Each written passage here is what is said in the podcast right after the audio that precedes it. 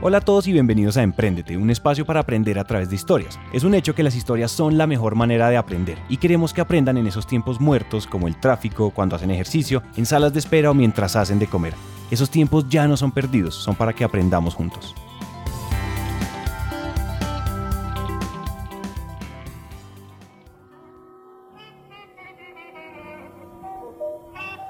En un lugar de la bibliografía del que no quiero acordarme, se explicó alguna vez que hay escaleras para subir y escaleras para bajar.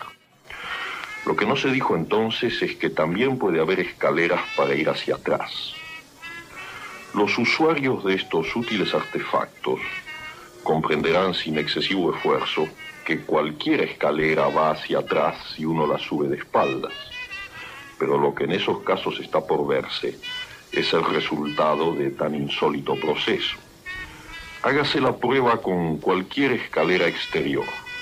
Vencido el primer sentimiento de incomodidad e incluso de vértigo, se descubrirá a cada peldaño un nuevo ámbito que si bien forma parte del ámbito del peldaño... Eso que acaban de escuchar es Julio Cortázar, uno de los exponentes más reconocidos de la literatura latinoamericana.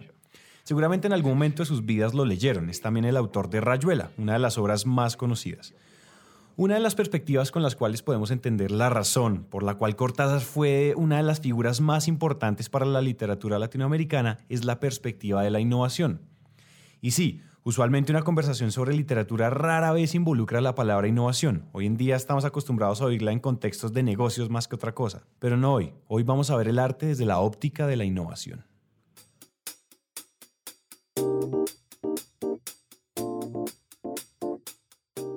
Resulta que durante los 30 o 40 años antes de que Cortázar comenzara a escribir sus cuentos y sus novelas, la literatura se encontraba en un momento de cierto estancamiento. La influencia europea seguía teniendo una inercia muy fuerte sobre el proceso creativo de nuestros escritores latinos. Y es ahí donde Cortázar comienza a escribir y las cosas comienzan a cambiar.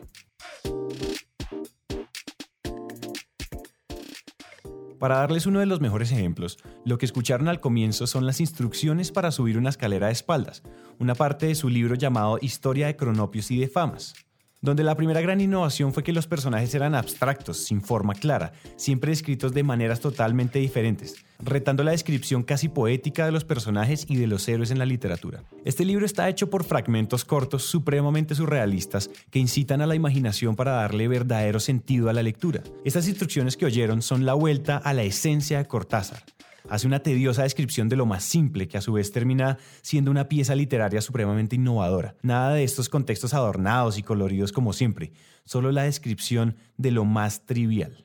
Así como Cortázar, podemos hablar de muchos más artistas que revolucionaron el mundo del arte con sus innovaciones, con su rebeldía y con el desafío al status quo del arte en su momento.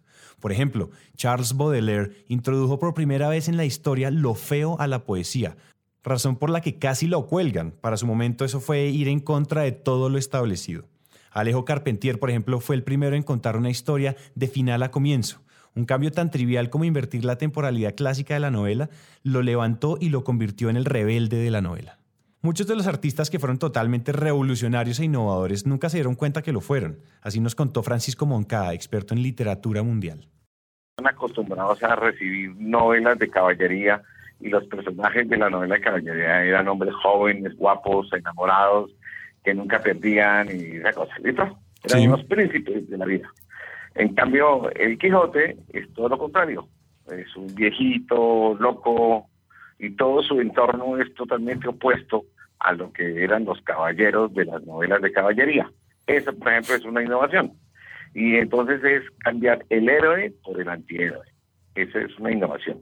Ok. Eh, o sea que, o sea que lo que lo que lo que lo que sucede en el Quijote es que voltean como todo el estereotipo que se venía trabajando en la época. Sí, señor.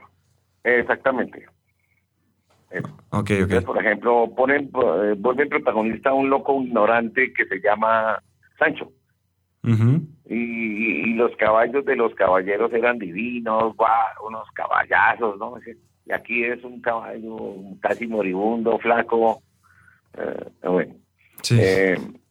Eh, las, las mujeres de los caballeros de las novelas de caballería eran divinas, eran princesas, bueno, y aquí la, la enamorada de Don Quijote, el caballero, era una vieja que olía cebolla, una vieja pobre que nadie conocía, una vieja en la plaza.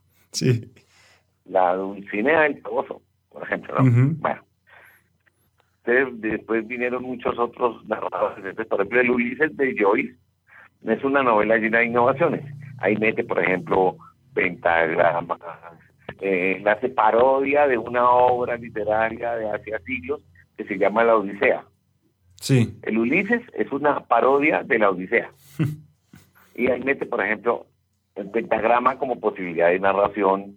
Eh, mete, por ejemplo, el se burla de que Ulises, Ulises el de la Odisea, se metió por allá con una diosa que transformaba a sus a, sus amigos en, en ¿no es cierto? Entonces lo que hizo en el, en, el Ulises es meter a dos personajes en un bar y se emborrachaban, entonces se volvieron unos marranos.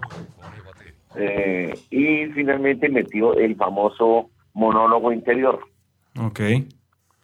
Entonces, por ejemplo, eh, eh, William Faulkner en una novela que se llama Mientras agonizo, entonces no pone un narrador exclusivo, sino pone como cuatro o cinco narradores y son personas que están así en un velorio frente al ataúd. Entonces cada uno de ellos da su versión de lo que pasó con esa persona Esa es una innovación, por ejemplo. Y eso que esos son los ejemplos que tenemos a la mano. Son muchos los artistas que están revolucionando su arte y su contexto. Y de estos grandes innovadores del arte tenemos mucho que replicar y aprender en cuanto a emprendimiento se trata. Bienvenidos al segundo episodio de la serie El arte de emprender del Centro de Emprendimiento de la Escuela de Administración de la Universidad del Rosario. ¿Se acuerdan que en el primer episodio hablamos sobre la primera competencia, la sensibilidad al mundo, esa apertura mental y emocional que debemos tener para entender el mundo que nos rodea y atacar sus necesidades? Bueno, hoy las competencias que vamos a tratar son la capacidad de innovar en lo simple y la de salirse de la caja, dos competencias que casi siempre van de la mano y pueden suceder en simultáneo como ya lo vimos en las instrucciones de Cortázar al comienzo del episodio o con los ejemplos de Francisco Moncada.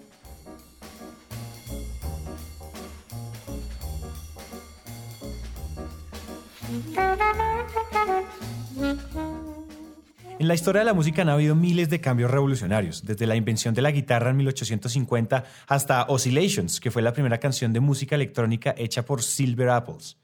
Son innumerables las innovaciones que ha tenido la música, sobre todo en los últimos 100 años.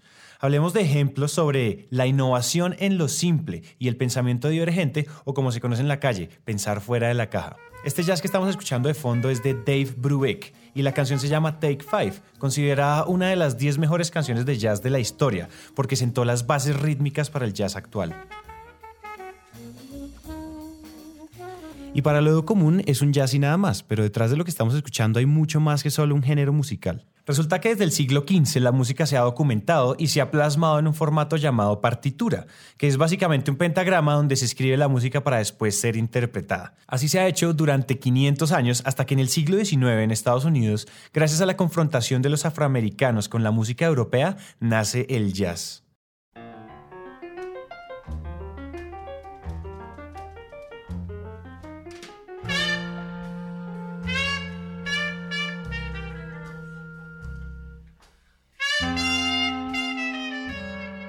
Ese que escucharon es Louis Armstrong y Duke Ellington, dos maestros del jazz considerados como los grandes exponentes de esta música.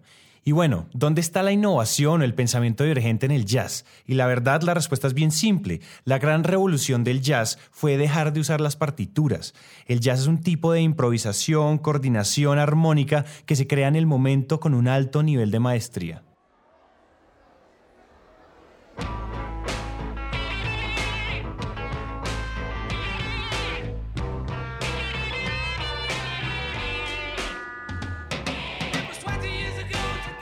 ¡Tarán! No creerían que íbamos a hablar de la innovación en la música sin hablar, por supuesto, de los Beatles. Esta banda fue uno de los exponentes más importantes en la música, y yendo más allá de la fanaticada enardecida que tenían alrededor del mundo, hablemos de sus grandes innovaciones que revolucionaron la manera en que se hace, se promociona y se experimenta la música.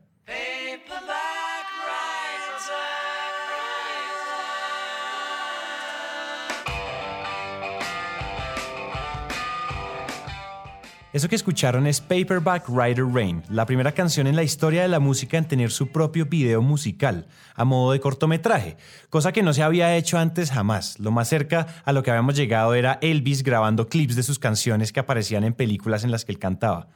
Entonces, número uno, los Beatles fueron los primeros en hacer videos musicales.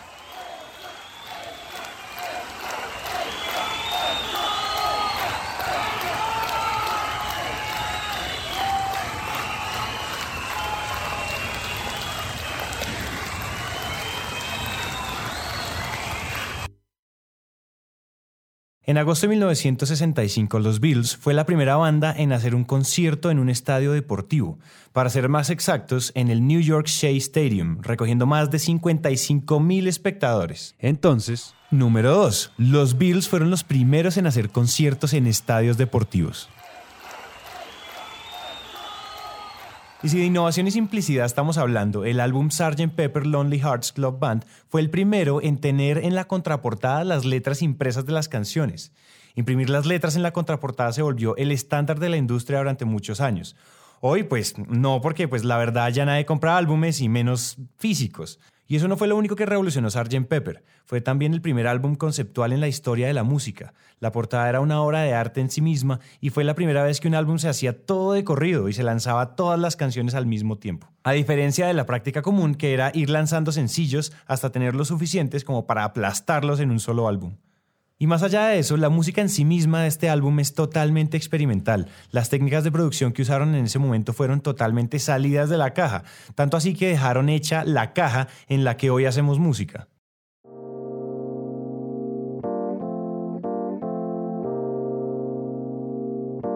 Pero ahora hablemos de emprendedores, ahora vámonos al lado de los negocios, del emprendimiento y de lo que nosotros podemos hacer hoy para construir estas competencias. Pero antes de eso, creo yo que nos toca hablar de uno de los más grandes innovadores y emprendedores de la historia.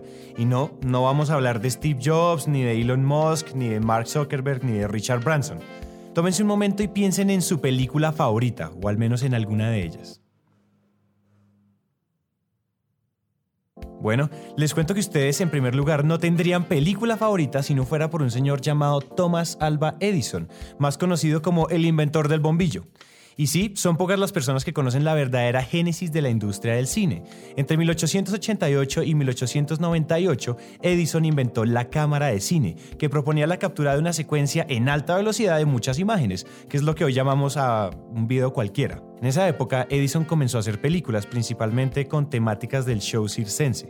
En la parte de atrás de su taller tenía un estudio donde reunía a personas para que hicieran su show y los grababa y los ponía en una película de 35 milímetros. Edison fue uno de los inventores más prolíficos de la historia. A sus 83 años registró su última patente, la número 1093. ¿Ustedes se imaginan inventarse más de mil cosas? Este hombre era la manifestación hecha carne del innovador, y no solo del innovador. Edison le dio vida al arte cinematográfico y fue el primero en hacer una película, lo cual es perfecto para esta serie, pues Edison es la mezcla perfecta entre artista y emprendedor. Claro está que para ese momento él no se concebía a sí mismo como un artista, pero según lo que hemos recogido hasta ahora, él lo era. Y si se dan cuenta, miren cómo Edison hizo lo que hicieron los Beatles. Revolucionaron la industria con inventos e innovaciones pequeñas y grandes, que hoy en día definen a la sociedad, la industria y al arte. Pero en realidad, ¿cómo es que Edison era tan prolífico? Cuenta la película A Day with Thomas Edison, película que no tenía audio, que llegaba temprano a sus laboratorios y se sentaba a oír gran parte del día a todos sus ingenieros respecto a las ideas que la gente le pedía. Después se aislaba a pensar, rayaba papel, paredes y demás. Después de estarle botando energía a una nueva idea, le decía a sus ingenieros, I will consult with my pillow. Voy a consultarlo con la almohada. Y se acostaba en un catre con una almohada que estaba en la parte de atrás de su oficina. Y sí, Edison fue el que acuñó la frase de consultarlo con la almohada. Ahí ya tienen un dato interesante para contarle a sus amigos. Pero para ahondar en el proceso creativo es necesario que ahondemos en lo que la almohada significa. A continuación van a escuchar un clip de la entrevista que le hice a Jaime Cortés de los Ríos. Él fue el ilustrador del proyecto pedagógico Kukli Kukli, Ciencia y Juego para Niños. Fue medallista en el concurso Noma de Ilustración en Japón y ganador del primer lápiz de acero otorgado en Colombia por Ilustración Editorial. Bueno, pues que estábamos en un comité de, con varios científicos, casi todos del nivel de decanos de la Nacional, yo era el, diseñador gráfico que iba a hacer la imagen de una ficha que se estaba discutiendo. un afiche de ciencia y juego para niños. Y, programamos la reunión desde las 8 y cuando ya eran casi la 1 de la tarde, la hora del coffee break, de, unos, de un pequeño almuerzo que nos iban a dar, no habíamos llegado a ninguna conclusión. Todo el mundo había discutido y había propuesto ideas, pero todos los demás las derrumbaban porque no era la idea perfecta. Entonces las discusiones siguieron, las argumentaciones y tal. Y al final la única conclusión medio válida que pudimos tener era, bueno, ya sabemos todas las cosas que no son lo que queremos. Eso ya era un avance, pero no era la idea que queríamos. Entonces lo que sucede después es que dicen, bueno, hagamos algo, eh, estamos cansados, hemos hablado mucho, no sé qué, hagamos un coffee break, vamos a traer unos pastelitos, vamos a comer algo. Entonces las discusiones pararon y nos levantamos de la mesa y cada uno se fue a unos, yo me fui a un jardín, otras personas se sentaron en otro lado y comíamos pastelitos, tomábamos café y té y todo eso. Estuvimos 20 minutos o media hora en ese espacio de, de relajación después de cinco o seis horas hablando, hablando, discutiendo, yendo a uno que otro, a, cada uno de los científicos con sus teorías y, y, en ese proceso de hablar y hablar yo propuse varias ideas, pero todas eran derrumbadas porque no eran perfectas. Cuando llega el momento del, del café y del descanso, yo me acuerdo clarísimamente salir con mi café y un pastelito acurrucarme en, una, en un paticito que hay en Conciencias, en esa zona, eh, al lado de la, de la, sala de juntas donde estábamos, y había sol, entonces salí ah, relajado, tomé el sol, me acurruqué, me senté en el pasto, y estando en ese momentico, tan, ahí se me ocurrió una idea, o sea, se me ocurrió no, o sea, no la, me sucedió la idea, sería la frase, y se me ocurrió una imagen de una ventana en la que afuera pasa lo imaginado y adentro pasa lo real. Entonces, cuando nos sentamos después del descanso del pequeño almuerzo y dije esa idea, me aplaudieron, me daban espaldarazos, wow, no, y yo, bien, pero yo no, yo no recuerdo, yo no tengo ningún recuerdo de haberla trabajado, sentarme, bocetar, ah, no, borrar, quitar. Yo me relajé.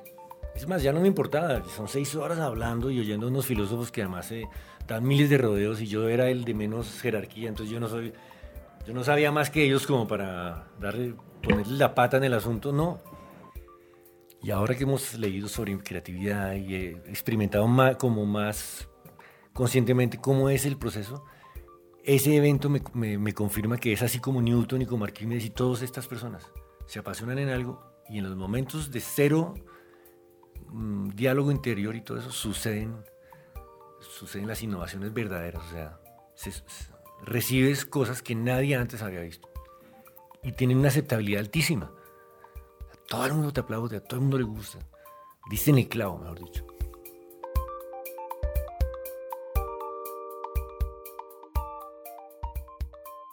Y es que la innovación, la creatividad y el emprendimiento son palabras muy prostituidas hoy en día. Cada segundo nacen gurús que dicen poder enseñarnos a ser más innovadores y creativos. Y lo cierto es que todos somos creativos y, es que el proceso no es tan saturado y tan estresante como lo pintan. Sí tenemos que estar apasionados, pero la verdadera creatividad se da en el silencio, en la reflexión. Tenemos que estar trabajando en algún proyecto y estar apasionados para que después llegue ese momento de eureka en latina, para que nos caiga la manzana en la cabeza. Por eso Edison, después de dedicarle mucha energía mental a sus ideas, se acostaba a dormir o a descansar en la mitad de su taller para entrar a un estado de silencio. Y sé que suena extraño pensándolo desde esa óptica, pues porque la sociedad como la conocemos valora mucho más el ruido, la actividad y la productividad. Y esa perspectiva de alguna manera pues le quita importancia a eso. Pero no crean que esto es inventado así porque sí, detrás de esto hay ciencia. En abril 17 de 2015, Christopher Bartland publicó un artículo en la revista Psychology Today, donde recopila los últimos hallazgos y estudios sobre las ondas del cerebro. El artículo se llama Alpha Brain Waves Boost Creativity and Reduce Depression. Antes que nada, este artículo y los otros estudios que usamos de fuentes en este episodio quedarán vinculados en las notas de este episodio. Bueno, resulta que en el cerebro hay cuatro ondas o frecuencias principales, las ondas delta, alfa, beta y gamma. Pero ¿cuáles son sus características? Las ondas delta suceden durante sueño profundo o meditación zen avanzada. Las ondas alfa suceden durante la meditación, durante momentos de relajación o momentos de conciencia plena. Las ondas beta en momentos altos de productividad, varias tareas en simultáneo, resolución de problemas en poco tiempo. Durante las beta estamos atentos, enfocados, en alerta. Usualmente estas ondas provocan estrés en diferentes niveles dependiendo de la persona. Y finalmente las ondas gamma, las de más alta frecuencia Suceden cuando el cerebro está procesando mucha información en diferentes partes. Ya entendido lo básico de estas ondas, entremos en materia. Bueno, este estudio liderado por el PhD Flavio Frolich demostró que las personas inducidas con ondas alfa demuestran un incremento en su capacidad de resolver problemas de manera creativa divergente. Estudios anteriores han demostrado que las personas más creativas muestran mayores niveles de oscilaciones alfa que los demás. Y existe una razón para esto. Durante un estado de ondas alfa, el cerebro se encuentra en una predisposición especial para conectar información entrante con información pasada. Es decir, que entra a un estado donde puede conectar puntos que en un estado beta, delta y gamma sería imposible. Seguramente Arquímedes no sabía sobre ondas cuando se metió a la bañera y eureka. De haberlo sabido, pues se habría bañado más seguido. Por más gracioso que suene, nuestro consejo práctico es trate de bañarse más seguido cuando necesita ser creativo. Aprenda a meditar y no se estrese tanto, relájese. Ya hemos hecho un breve pero sustancioso viaje a través del arte, el emprendimiento y las manifestaciones de innovación, simplicidad y pensamiento divergente. Y para cerrar este episodio, les trajimos una persona absolutamente maravillosa. Les digo que ella es para nosotros una hermosa persona y supremamente talentosa e inteligente. Ella es María Cristina Córdoba, cofundadora de Catarsis, una de las consultoras en innovación más importantes en Latinoamérica. Y teniendo en cuenta que estamos hablando de estas dos competencias, innovar en lo simple y pensar fuera de la caja, escuchen un clip de María Cristina hablando sobre el concepto de la simplicidad en la innovación. Y mi consejo, saquen papel y lápiz porque todo lo que ella dice vale el esfuerzo anotarlo.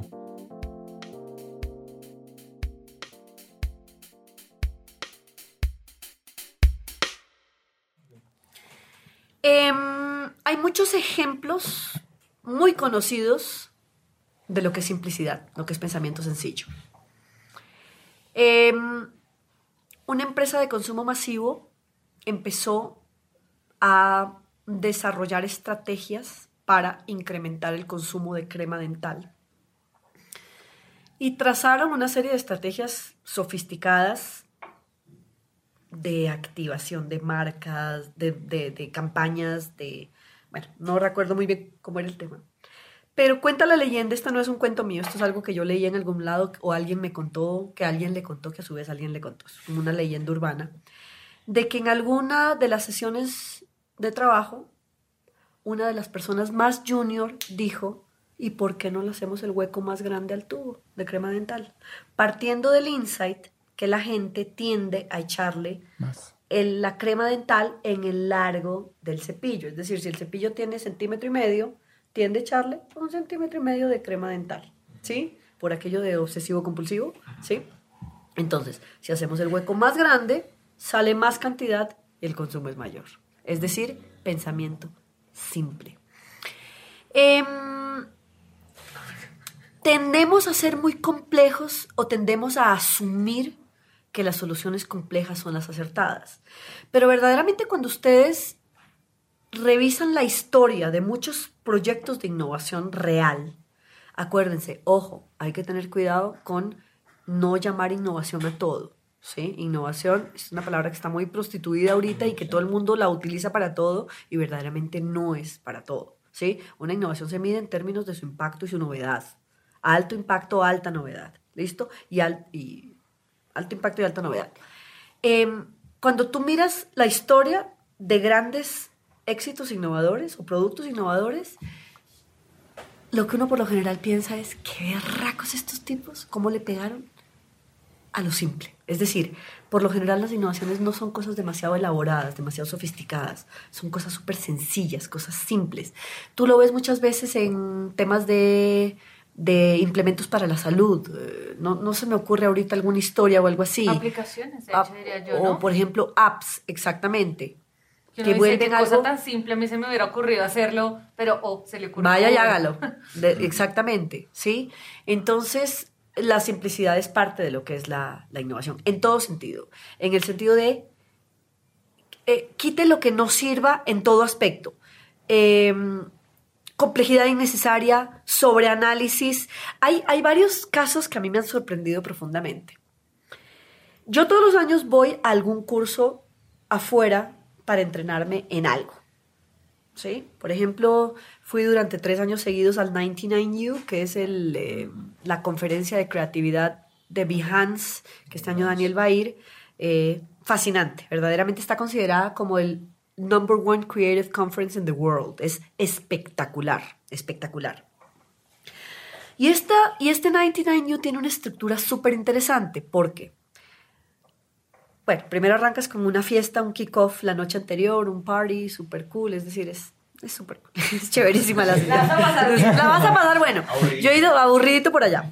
Y además que es una experiencia de Nueva York que te, te, te, te, te rotan por todo Nueva York.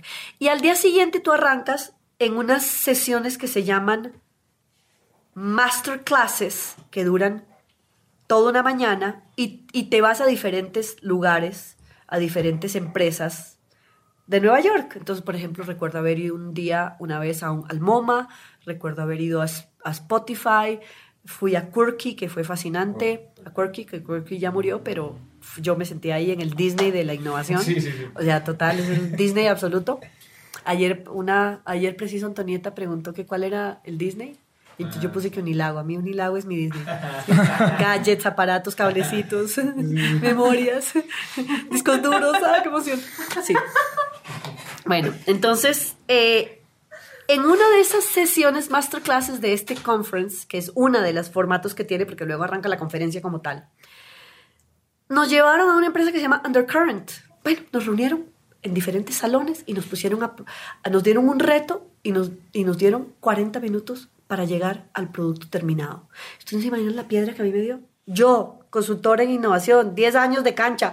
¿Por qué? Porque yo estaba acostumbrada a un proyecto más estructurado, simple pero estructurado. Y nosotros nos dieron 40 minutos, éramos como 20 personas en el equipito o 10 personas de diferentes países del mundo, todos hablamos idiomas diferentes, no teníamos, solamente teníamos un reto, teníamos que, no me acuerdo cuál era el reto, no me acuerdo ahorita, pero esa fue la primera vez en que yo me enfrenté a una propia barrera mía de complejidad, mía, ¿sí?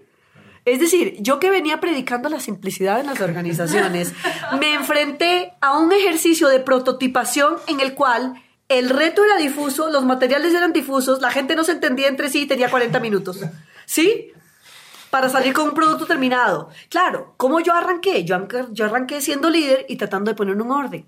Me mandaron a freír espárragos. Me dijeron, no, no, no, no, lo que tú estás haciendo es demasiado complicado. Arranquemos de una vez pucha, me tragué mis palabras, me tragué mis metodologías, me tragué mis, mis procesos y me metí en el, dije, listo, dejémoslos. Ninguno de estos es consultor de innovación. Let's flow, listo, ¿qué se te ocurre? El tipo empezó a prototipar de una vez y armar y no sé qué, no sé cuánto. Y fue fascinante el tema, fue absolutamente fascinante. Me acuerdo que él, el, creo que el reto era cómo, cómo resolver el problema de que las personas se mojan cuando llueve, algo así. Entonces, él, él, algo así era. Y teníamos 40 minutos para salir con todo un producto diseñado, prototipado, con modelo de negocios, todo completamente armado. Una, o menos, 20 minutos, eran como 20 minutos. Una cosa así como medio loca y absurda, pues. 20 minutos. Juepucha, en 20 minutos teníamos el prototipo. Y el producto era una sombrilla, una sombrilla manejada por Wi-Fi desde tu celular que partía de unos, de unos estaciones en, en la ciudad que podían ser los Starbucks o los CVS, que hay uno en cada esquina, y que tú llamabas a la sombrilla con tu app apenas llovía y que la sombrilla se mantenía a través de un tema electromagnético sobre tu cabeza. O sea, era como un dron. Era como un dron y te seguía. que y te seguía. Te seguía por la calle, te seguía por... Ay, es divino el producto, ¿o no? Bueno, te seguía, genial. te seguía en tu cabeza mientras llovía. También el insight era, la gente a veces tiene las manos ocupadas, eh, tiene que cargar un maletín o tiene un- una bolsa de mercado más un niñito chiquito, más un carrito. hablando. O estás hablando, necesitas un- una sombrilla que no tuviera, que no, que Que no no sea manos, li- manos libres, que no dependa de ti. Listo. Entonces apenas deja de llover, tú... Y el- la sombrilla se iba otra vez al Starbucks más cercano. Sí, era como un Uber de las sombrillas. ¿Sí? un Uber de las sombrillas. Bueno, muchachos, llegamos a eso como en 15 minutos. Cuando obviamente yo hubiera hecho un proceso de exploración del insight, de los el mapeo, bla, bla, bla, bla, bla. ¿Cuál mapeo? ¿Cuál nada? Eso fue kamikaze. Entonces, ejemplo, la complejidad mata la innovación. ¿Sí? Hasta la metodología te puede matar la innovación. ¿Sí? Eso fue la forma en la cual yo me tragué mis palabras con un galón de agua ese día. Eso fue hace más o menos unos tres años. Entonces, con ese ejemplito rápido te lo pongo. El producto es un hit. Era un hit. Bueno, resumiría lo que ya acaba de decir, pero la verdad no me atrevo. Si se dieron cuenta por qué la admiramos tanto, en futuros episodios vamos a tener más de María Cristina. Por ahora y antes de cerrar, queremos dejarlos con un ejemplo claro de innovación en lo simple y de pensar fuera de la caja. Ustedes ya saben que el arte de emprender es este proyecto pedagógico para incentivar y enseñar emprendimiento del Centro de Emprendimiento de la Universidad del Rosario. Pero si miramos más a fondo, muchas veces pensar fuera de la caja o innovar como tal habla más de asociar cosas que nadie había asociado antes. Eh, vimos que tenía un potencial importante porque hablaba básicamente de un movimiento que modificó el arte en el siglo XIX que fue el impresionismo. Entonces comenzamos con el impresionismo, ahí ya comenzamos a trabajar con Andrea y con todos estos, digamos, eh, que les digo yo, las competencias que poco a poco se fue como conformando eh, una forma muy estructural y muy definida de cuáles son las competencias de un emprendedor y las identificamos en el proceso creativo de los artistas. Ella es Margarita Guzmán. Ustedes la conocieron en el episodio número uno sobre sensibilidad al mundo. Ella es la curadora de la Universidad del Rosario y co-creadora de este gran proyecto. Y saben, el arte casi nunca se ha asociado a los negocios y menos al emprendimiento. Muy raro, pues tienen muchas cosas en común. Cuando ellos decidieron juntar estos dos conceptos, estamos seguros que ellos sabían que era un gran proyecto, pero en realidad ellos no sabían el espectro completo, que esto no solo es una simple estrategia pedagógica. El arte de emprender en realidad redefine lo que entendemos como emprendedor y más aún cómo enseñamos emprendimiento.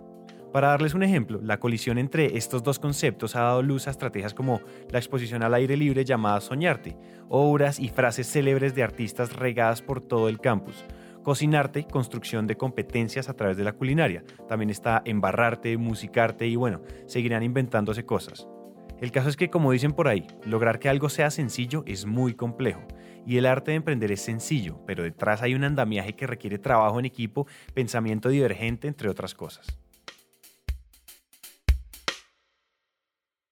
Por ahora recuerden que en este camino como emprendedores necesitamos construir un alma de artistas. Debemos aprender a innovar en lo simple y en lo esencial. Es clave entender que si seguimos haciendo lo mismo, el mundo no va a cambiar. Y si pensamos fuera de la caja, podemos cambiar el mundo. Así como lo hicieron los Bills, Cortázar o Thomas Edison. Nadie dijo que fuera fácil, pero ya tenemos un comienzo con qué trabajar.